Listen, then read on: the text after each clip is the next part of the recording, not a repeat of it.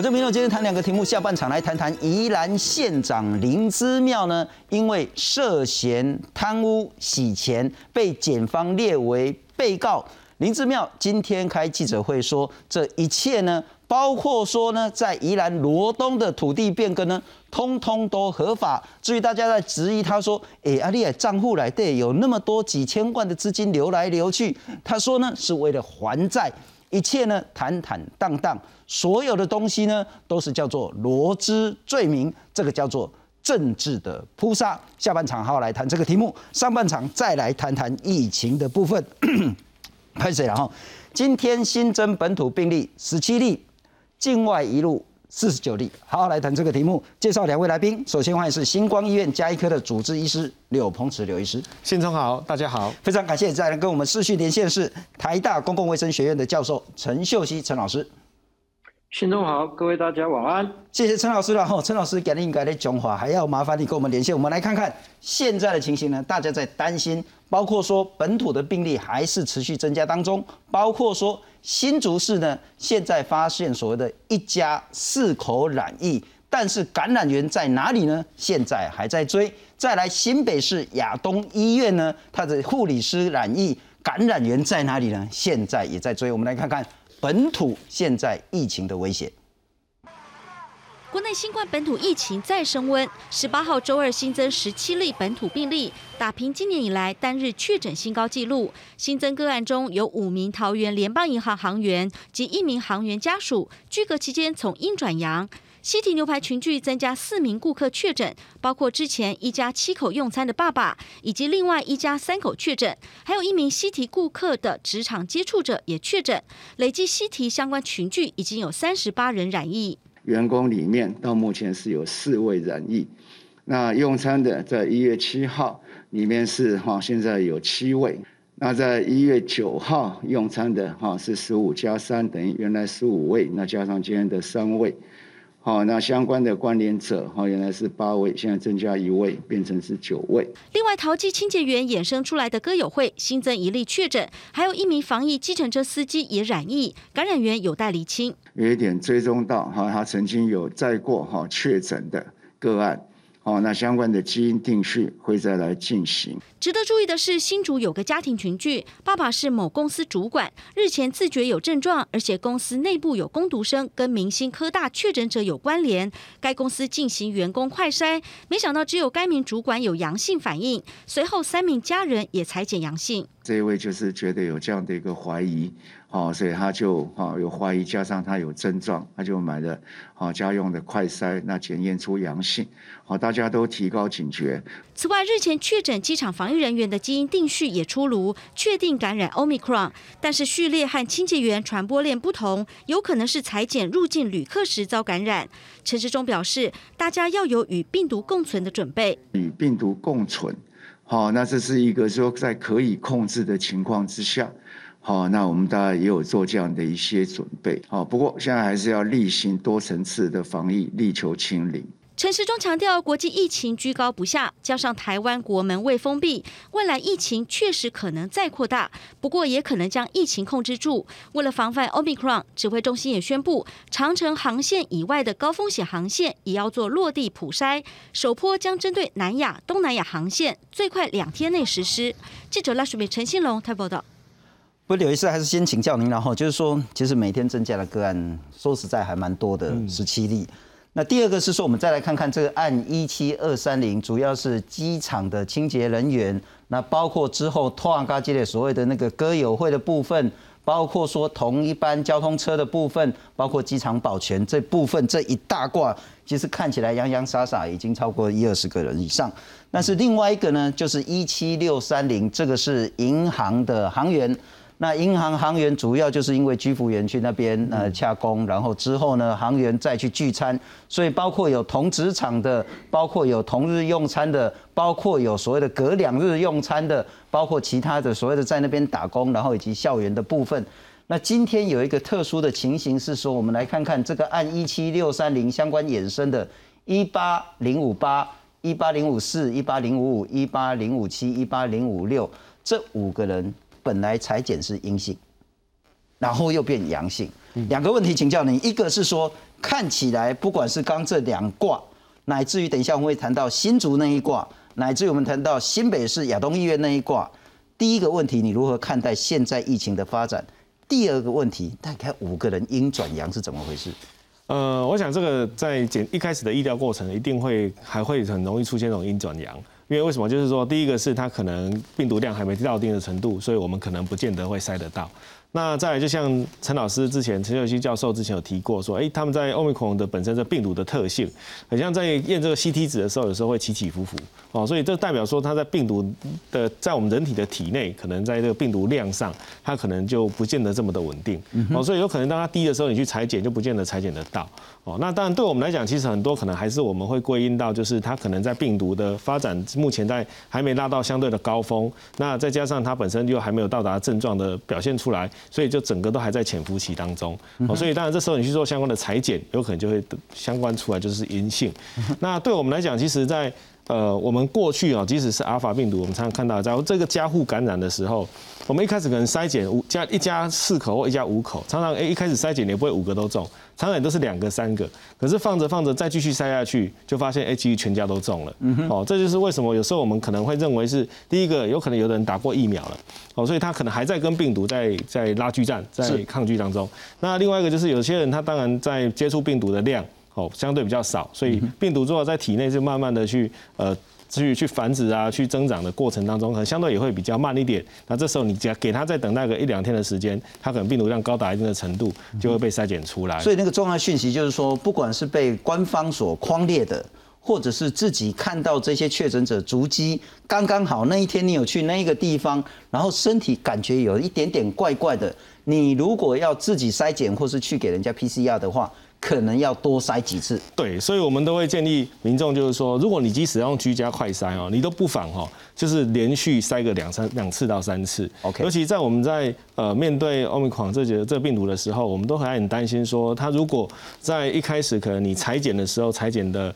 呃不是那么的准确哦，那你可能就以为说自己是阴性，可是因为它的这个 R 值又非常高，那这时候你没有做好一些相关的自我保护，你一出去，它可能散播的情况就会非常的严重。嗯哼，我们可以说现在在社区里面有多条甚至叫做隐形的传播链吗？嗯，我想这个应该是肯定的啦，哈。那对我们来讲，就是说，我们从我们现现有已知的传播链，就是已经被确诊基因定序的这几条来看，至少可能就已经有四到五条的这个传播链正在进行当中。是。那更不用说有一些可能当时在疫调，假如我们有一个时间差，我们，并没有第一时间把它框列，或者第一时间我们没有发现这个传播链的时候，它可能其实已经传播出去了。那所以也会有可能造成像我们现在遇到，哎，这个新组的这个主管，他很自觉有症状，是。他不放心，他去做相关的裁剪，那就发现，哎，突然就是阳性。哦，那这个东西到底在我们目前不要说是新竹哈，最重要在北北基桃会不会在这个区块里面到底有多少条？目前老实讲是不清楚的。是。那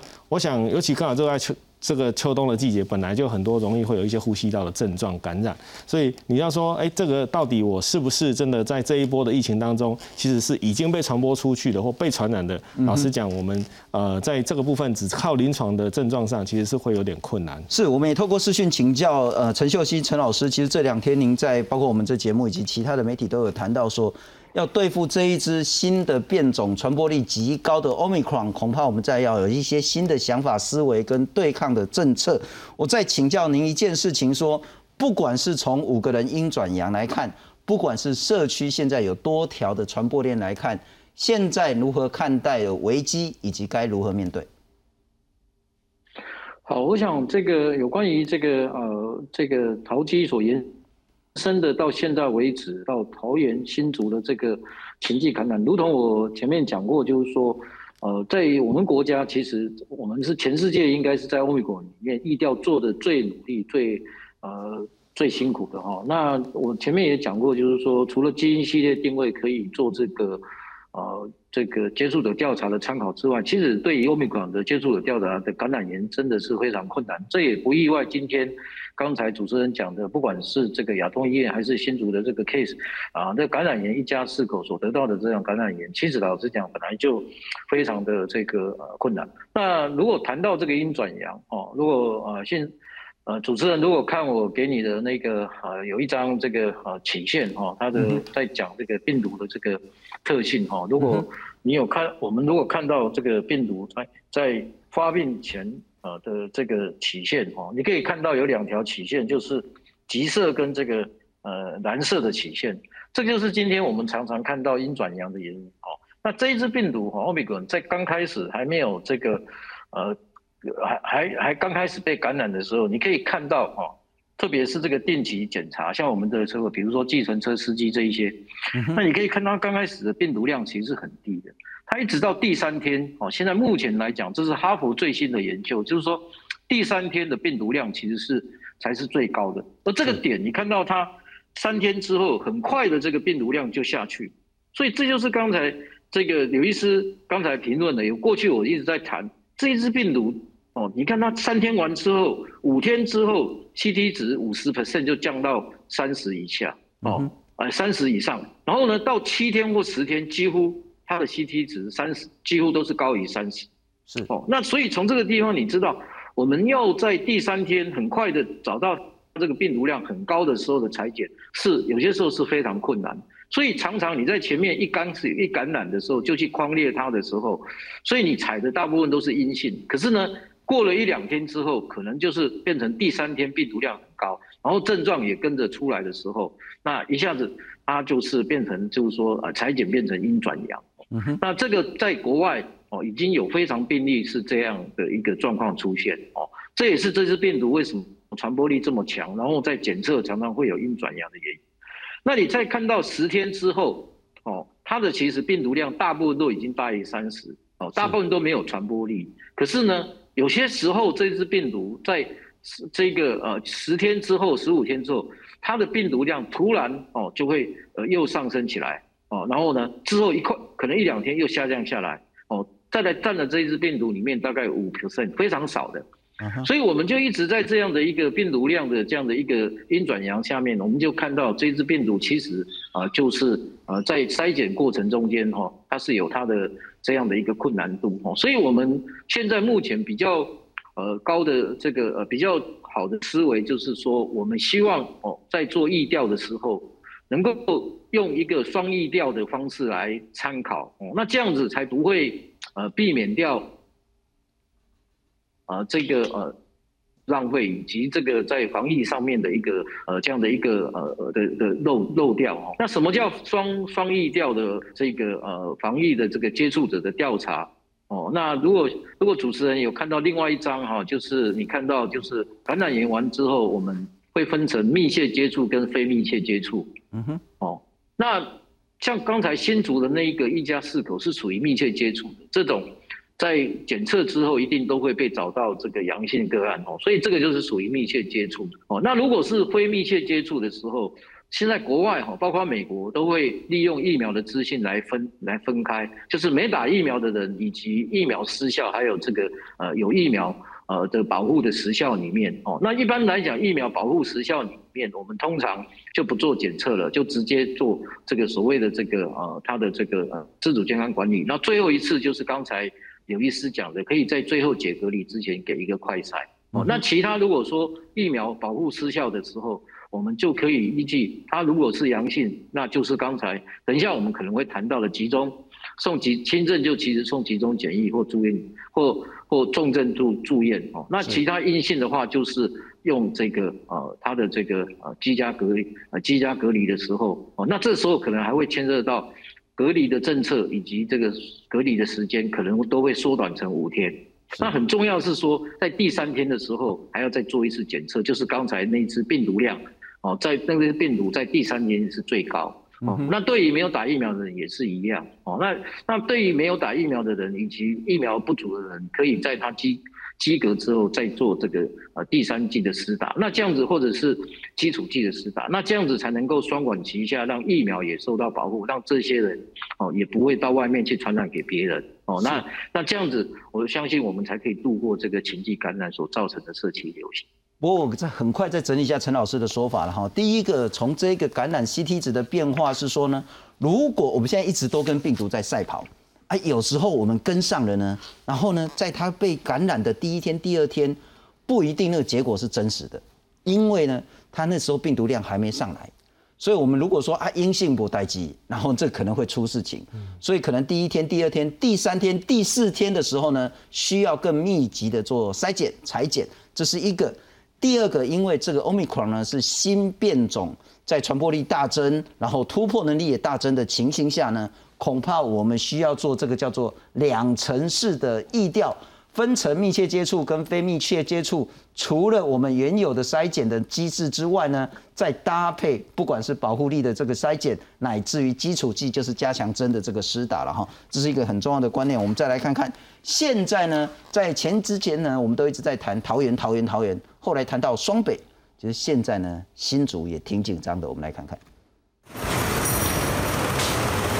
新竹市三名国小一大早就展开清消，因为有一名小学生确诊了，是按一八零六三，校方紧急启动停课机制，全校提早放寒假，两千两百三十名师生同步进行 PCR 裁剪，但这不是个案，而是一起家庭群聚。除了一八零六零哈，爸爸他有一些症状之外哦，两个孩子其实到目前为止都是没有症状，不过四个人现在都在收治在医院啊治疗当中。第一时间他被框列，然后也做了 PCR，他是阴性哦，那他也没有任何症状哦。现阶段看起来他不是感染源呐。这起案件最先源自于家庭中的父亲按一八零六零，职场上有同事被拘格，警觉性高的他要求全公司快筛，结果只有他是阳性，也因为他出现了相关症状，到医院裁检确诊。同住家人包括太太还有两个女儿也通通确诊，夫妻两人在同一家汽车销售公司上班，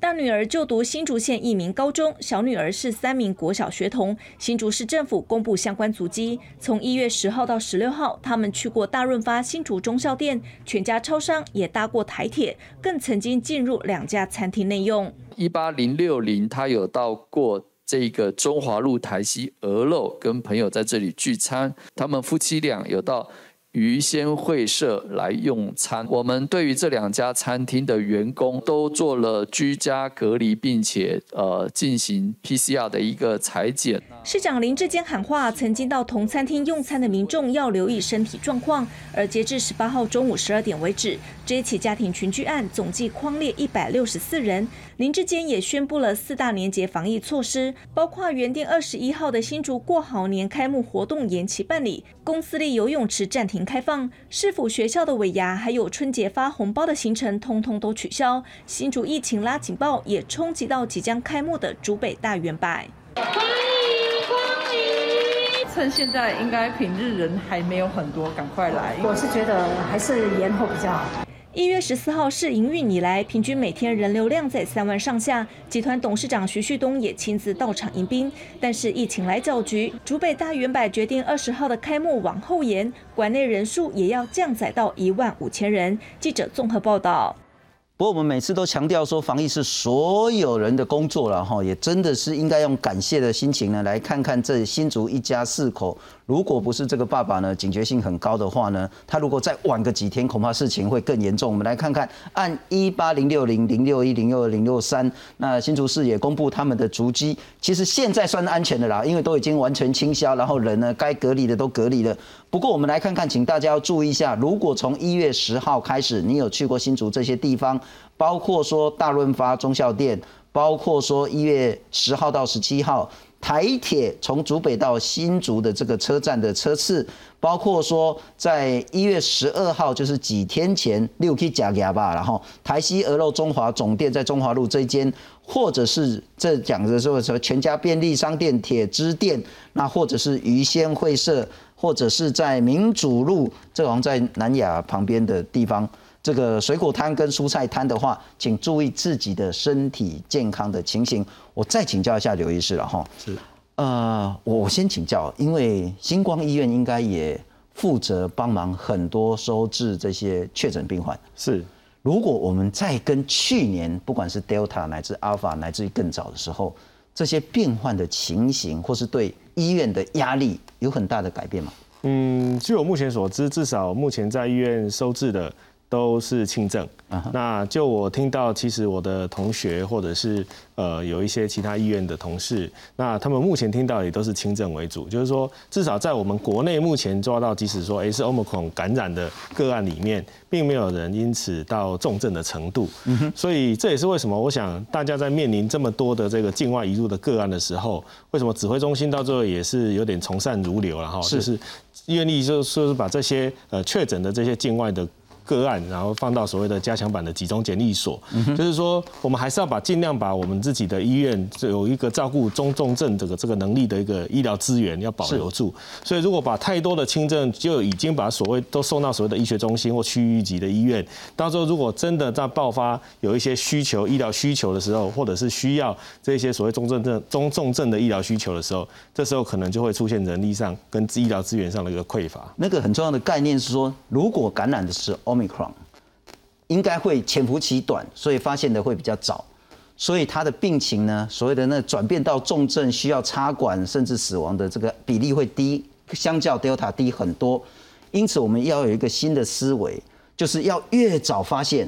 然后呢，因为大多数是轻症，所以把这个压力呢放在不管是那个防疫旅馆、居家隔离等等这个位置，不要去用到那么多的医院的资源。这时候我们才有办法用新的战法呢来面对这个 Omicron 了哈。但我可能要再请教一下刘医师跟陈老师一点，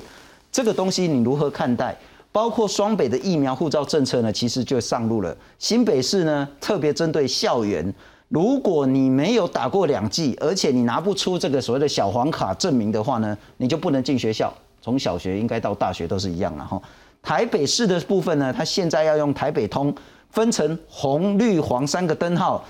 打了三剂的，或者是打了两剂超过十四天呢，绿灯可以通行；没打疫苗，红灯你就走的不了了。绿灯跟红灯中间有一个叫黄灯，那这个时候呢是说公有批发市场要优先来试办。指挥中心讲说呢，我们可能是说在健保卡跟这个资料可不可以跟你相互勾稽的部分呢，这个礼拜是要来说明。疫苗护照是否在这个阶段防疫是重要的政策？呃，我会觉得就是说，疫苗护照如果各个县市政府它的要求不一样的时候，其实会出现一个问题，就是说，我们第一个是使用的这个呃护照的形式，那没如果没有统一的话，那各县市假如我跨区到另外一个县市的时候，它的使用的规范又会不一样，这会是一个呃一个问题。那第二件事情就是说。呃，我们目前那很多人会希望说，哎，我我都打了疫苗了，那你就应该我因为打了疫苗之后你要给我方便，可是打了为了要这个方便的时候，变成会不会因此而疏于防备？就是说我们现在还是叫民众说，哎，你可能要戴口罩，你要勤洗手，保持社交距离。是。可是如果把疫苗护照变成说，它似乎就有了一个它可以不需要做到这一些事情的一个呃一个保护伞或者一个免死金牌的概念的话。我觉得可能会反而让这个漏洞可能要担心会更大，是哦，所以对我们来讲，疫苗护照的概念当然很好，就跟国外很多一样，很多餐厅它会有点是限制性的，如果你没打满护照，或者是你没打你没打满这个疫苗，你就不能搭乘搭乘这些大众交通工具，你不能去一些特定的什么呃这些展览啊活动啊吼，或者是一些群聚的一些场所。可是如果在我们台湾目前没有做到这一些限制的行为，我们只能说，诶利用一些像物理的方式把它做一些区隔。那这样还是有可能在这个疫苗护照的过程当中，它会变成只做到一半。OK，就是说你似乎有做了说疫苗护照，把它做一个人人的这个区隔的方式的不同。是，可是这些人你有办法去确保他们不会互相的交流吗？如果有了 passport，然后你就放心的吃吃喝喝玩玩乐乐，就更惨。对，反而更惨。但其实，在谈疫苗护照唯一的目的了哈，就是增加那些不打疫苗的人的不便性。让他有更大的动力跟诱因去打疫苗，但我还是想请教嘉义，应该对这个最熟悉。嗯，现在还有两成的民众连一剂都没打，最关键的原因是什么？我想最关键的原因，其实他们还是第一个还是对疫苗的一个恐惧感呐。是哦，那再来就是他可能认为说，就像我们现在好，现在疫苗护照出来，除非他认为是他也的确需要疫苗护照实行的这些区域。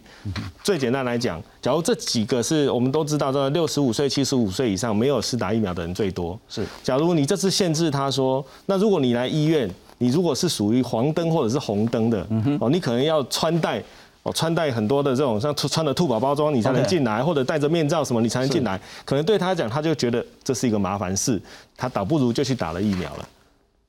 那万一他倒不如就不来看医生，所以所以那如果他因此而不来看医生，那也会造成另外一件的医疗的问题。是对，所以我们在觉得说这种疫疫苗护照，就是说，呃，除非是你有合并一些，就是呃，你你给了棒子，要给了胡萝卜，那这个同时让他觉得说这胡萝卜让他觉得非常的有需求性，那他可能才会觉得这个疫苗护照，他的确要达到绿灯的程度。我们真的苦口婆心一直在讲说，虽然 Omicron 呢现在轻症看起来比 Delta 多。但那是因为大家都打了两剂，可是对于那种一剂都没打的人，那个风险、死亡率、住院率呢，恐怕呢不能那太轻松来看待。也要请教陈老师了哈，陈老师，刚刚你谈到说要用两层的这个防疫意调的部分，除此之外，所谓的新的防疫态度、观念、做法是什么？呃，我想就是说，我们对于这个呃。呃，新的防疫观念就是要呃，除了这个刚才我讲的这个呃双层的之外，第三剂施打一定要赶紧，尤其是刚才我们讲的，为什么新北要采取健康通行证以及免疫护照来限制，就是因为这一群学校这一群学童都没有打疫苗哦，所以没有打疫苗之后会容易造成重症。目前来讲，前这前呃美国的这个国家哦，他的这个呃这个小孩子的住院就增加哦，所以我想对第三剂施打来讲。呃，疫苗失效来讲，也可能会造成将来重症会增加。这里目前看到很多国家死亡率呃上升的，包括这个呃大大洋洲里面的澳洲。哦，那所以换句话讲，就是说另外一个就是说，在我们在施打第三剂呃这中间，我们对于这些个人的 NPI 的措施哈，还是要呃保持呃相当高的一个警戒了哈。那这样子才能够，尤其是这些警戒区域很多的这个情境感染。那最后当然就是说，对于这些呃检测，我们一定要用在呃刀口上面。还有就是检测完之后的机格哦，它的这个时间要缩短。然后呢，呃轻症呢尽量就是放在这个集中检疫所，让这个老人以后或者是小孩。哦，他这是万一得到呃这个比较重的重症病房，才有可能医疗能量上面的这样的一个呃减轻哦，所以这些都是前瞻性的部署的新呃的微观念。然后最后我是想讲，就是说，其实如果我们民众。呃，都守住了，都守住了。刚才第三季的施打以及 NPI 实施，那检测像刚才这个新组的这个快筛的早期的这样的，呃的多次的这样的一个呃快筛发现，那我想我们到二月中旬或二月初呃上旬，我们的疫情应该可以期望可以得到控制。非常谢谢陈老师，也非常谢谢刘医师。